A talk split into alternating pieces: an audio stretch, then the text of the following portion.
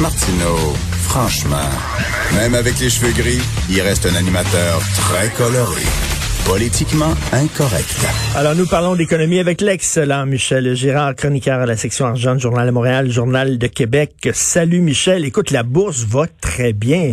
Ma blonde est contente ces temps-ci. Elle a un grand sourire. Là. Ben oui, et puis elle a raison d'être contente. Euh, tu vois, évidemment, on, on, avait subi toute une dégelée entre la mi-février. La mi-février, c'est qu'on avait atteint des records partout à travers le monde, à, la planète à travers la planète boursière.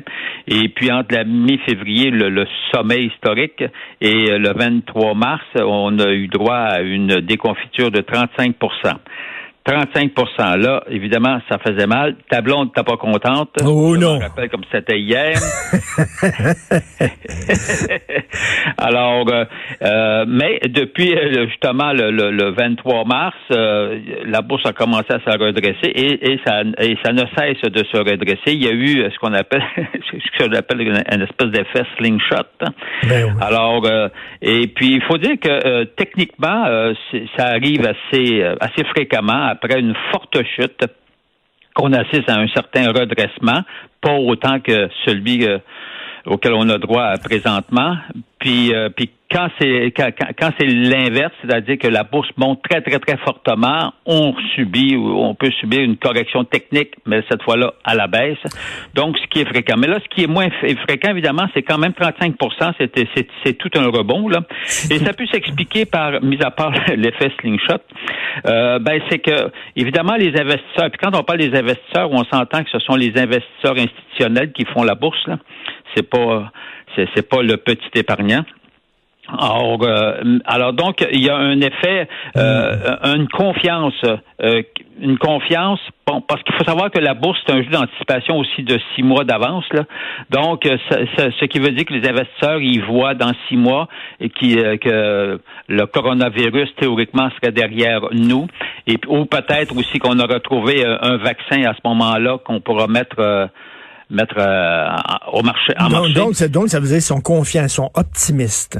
Euh, effectivement, il y a un certain optimisme. Ils ont confiance également dans, dans les plans à travers le monde, des plans de réouverture puis de, de, relance économique, comme nous ici, évidemment, euh, au Canada, au Québec. donc, est-ce que les, les dépenses, les dépenses à gauche et à droite de Justin Trudeau là, pour aider les entreprises, les travailleurs, etc., ça, est-ce que ça, ça a permis justement... C'est perçu positivement, c'est ça? C'est perçu positivement, c'est perçu comme étant la solution. Euh, on verra bien dans dix ans s'ils vont avoir la même opinion, là, mais ça, c'est une autre histoire. Alors, mais c'est perçu euh, positivement euh, tous ces fonds qu'on avance aux entreprises. Puis évidemment, tu sais, il n'y a pas justement Justin Trudeau. On a fait la même chose aux États-Unis, en Europe. Euh, partout à travers la planète. Or, euh, pour euh, éviter évidemment un véritable crash, pour éviter qu'on tombe dans la grande dépression, ce qu'on avait vécu dans les années 29, or 30. Alors donc, c'est bien perçu et c'est ce qui explique pourquoi. Parce que tu sais, on s'entend là sais, on vient de vivre, on vient de subir une paralysie pendant deux mois. On s'entend que les entreprises, euh, aussi aussi bonnes soient-elles, la rentabilité sera pas là. Ben non. Alors évidemment, mais tu vois, euh, les investisseurs le savent, l'anticipent, puis ils se disent, mais dans six mois, dans un an, ça va être un, euh, parce qu'il y aura reprise, anticipe-t-il. Donc à ce moment-là, les bénéfices seront de retour, ben la rentabilité sera de retour, et c'est ce qui explique pourquoi on récupère on a récupéré jusqu'à présent une, partie importante des pertes. Mais peut-être. Ben, Michel, Michel, en, parenthèse, je suis allé hier chez Indigo euh, sur la rue Sainte-Catherine à, Montréal. Et écoute, il y avait beaucoup moins de monde qu'il y a habituellement. Là. Je comprends que les commerces sont réouverts, mais euh, je pense que les, consommateurs, les, les sont, sont moins présents là, comme euh, que, que, avant, avant la pandémie. Là. Je me promenais, puis le magasin, c'était un gros magasin, puis il y avait pas grand monde. Oui, mais l'investisseur, lui, institutionnel, se dit, ça, c'est la réalité aujourd'hui. Hmm. Mais lui, il pense dans six hmm. mois, dans douze mois. Et puis, il croit que dans six mois, dans douze mois, le retour à la normale sera presque rétabli. Donc, euh, alors c'est c'est ce qui explique pourquoi il n'est pas, c'est pourquoi il est positif à l'heure actuelle. Maintenant, la bourse étant la bourse, Richard, on peut arriver dans d'ici 24 heures, puis là, on subit une autre claque. Ben oui, puis euh, si jamais. On va anticiper que là, il va y avoir, je sais pas moi, tel drame à travers à travers la planète ou telle conséquence. Regarde, euh, ainsi va la bourse. Mais la tendance qu'on voit, il y a une tendance de fond à l'heure actuelle qui est vraiment un redressement. Maintenant, pour la réalité euh, boursière, la réalité mathématique, il faut rappeler une chose.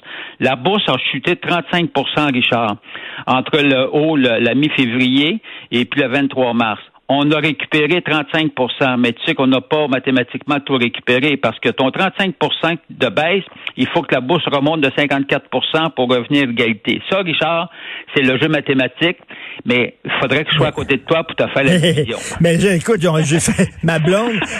chez nous, ce soir, tu demandes à Sophie de l'expliquer. C'est ça, chez nous, la ministre des Finances, c'est ma blonde. OK, je comprends rien à ça. Puis elle, elle regardait hier, puis elle m'a expliqué, elle dit, Richard, on avait perdu à peu près 30-35 de nos investissements, les réels, puis tout ça, la valeur de nos investissements. Puis elle dit là, elle dit, comme on a perdu à peu près 5 c'est revenu à la hausse. Puis elle dit, oui, on a encore perdu, mais beaucoup moins qu'on avait. Bon, ben là, bonne ouais, c'est ça. Écoute, euh, l'Auto-Québec qui joue à cache-cache avec des résultats financiers des casinos.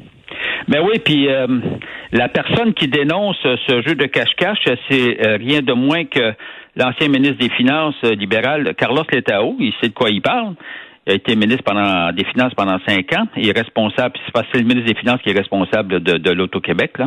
Or, et euh, lui, il n'en revient pas de voir que, que depuis l'an dernier, en fait, depuis la CAC, euh, l'élection de la CAC ben à la tête euh, du Québec, ben écoute, on a décidé que chez l'Auto-Québec, on ne donnait plus d'informations précises concernant les revenus, Pourquoi? les revenus et les dépenses de, de, de de, tous les casinos. Tu sais qu'on a quatre casinos, Montréal, Charlevoix, Lac-Lémy et puis euh, Mont-Tremblant. Or, euh, ben, c'est un jeu de cache-cache. La raison, c'est qu'ils veulent, euh, ben, selon selon M. Letao, lui, il prétend, ben, c'est parce qu'ils veulent le camoufler. Ils veulent pas montrer que des, certains casinos sont très très dans le rouge. Et mais mais tu sais, écoute. Puis en plus, l'Auto-Québec évoque comme raison des euh, évoque une raison commerciale. Voyons donc, c'est un monopole. Ben oui. Le monopole, il n'y a personne contre toi, là. Alors, euh, non, non, non, regarde, ça, encore une fois, c'est un manque. Ben oui, écoute, euh, non, non, si, si tu es, si es en compétition, je peux comprendre que tu ne ben veux pas nécessairement dévoiler tes résultats. bon, parce que tu veux cacher ton jeu. Mais là, ils sont tout seuls. C'est un monopole. Ben c'est ça. Puis on a le droit de savoir, c'est notre, ben, c'est notre argent, on a le droit de savoir quel casino fonctionne, quel casino ne eh. fonctionne pas. Eh oui, alors je le sais, mais qu'est-ce que tu veux? C'est le casino. Le, c'est pas ce qu'il y a de plus transparent parfois. Le casino de Montréal, il n'y a pas d'hôtel à côté. à un moment donné, il va falloir qu'ils construisent un hôtel à côté du casino de Montréal s'ils veulent avoir des joueurs qui viennent de l'étranger. Parce que regarde, ils peuvent. Pourquoi ils viendraient ici? Ils vont aller euh, ailleurs, là, ben où tu as un hôtel, où tu as une salle de spectacle avec des vedettes internationales? Tu sais, je l'aime bien, là, les, nos vedettes locales. Là, bon, Grégory Charles, c'est très le fun. mais tu sais, dans d'autres casinos, c'est Elton John qui est là, là, tu sais. Ah, parce que tu penses que Grégory est inférieur, toi? Non, mais je l'aime bien, Grégory. Ouais, fais attention, là. mais si on J'adore, moi, Grégory. Je l'aime beaucoup. Non, non, non, je comprends. Non, non, effectivement, la compétition au niveau des casinos, écoute bien, c'est mondial, hein? ben, mais, écoute, pour la bourse, là, si jamais il y a une deuxième vague, parce que là, là ça va bien, hein, c'est en baisse le nombre de décès, là, un peu partout, il fait beau, on déconfine, etc. Mais les spécialistes nous avertissent, bon, il reste d'avoir une deuxième vague à l'automne. Si jamais il y a une deuxième vague, là, la bourse va se planter en maudit, non? Ben, dépendamment de l'ampleur, encore une fois, on, s'attend à la deuxième vague. Donc, les investisseurs euh, institutionnels s'y attendent. Euh, ils ont des modèles mathématiques, ils ont des modèles, toutes sortes de modèles pour voir qu'est-ce c'est quoi ça peut être l'impact. Et puis compte tenu qu'on a déjà une expérience, donc ça serait selon eux moins l'impact serait moins important que ce qu'on a vécu jusqu'à présent. Tu n'auras pas l'effet surprise.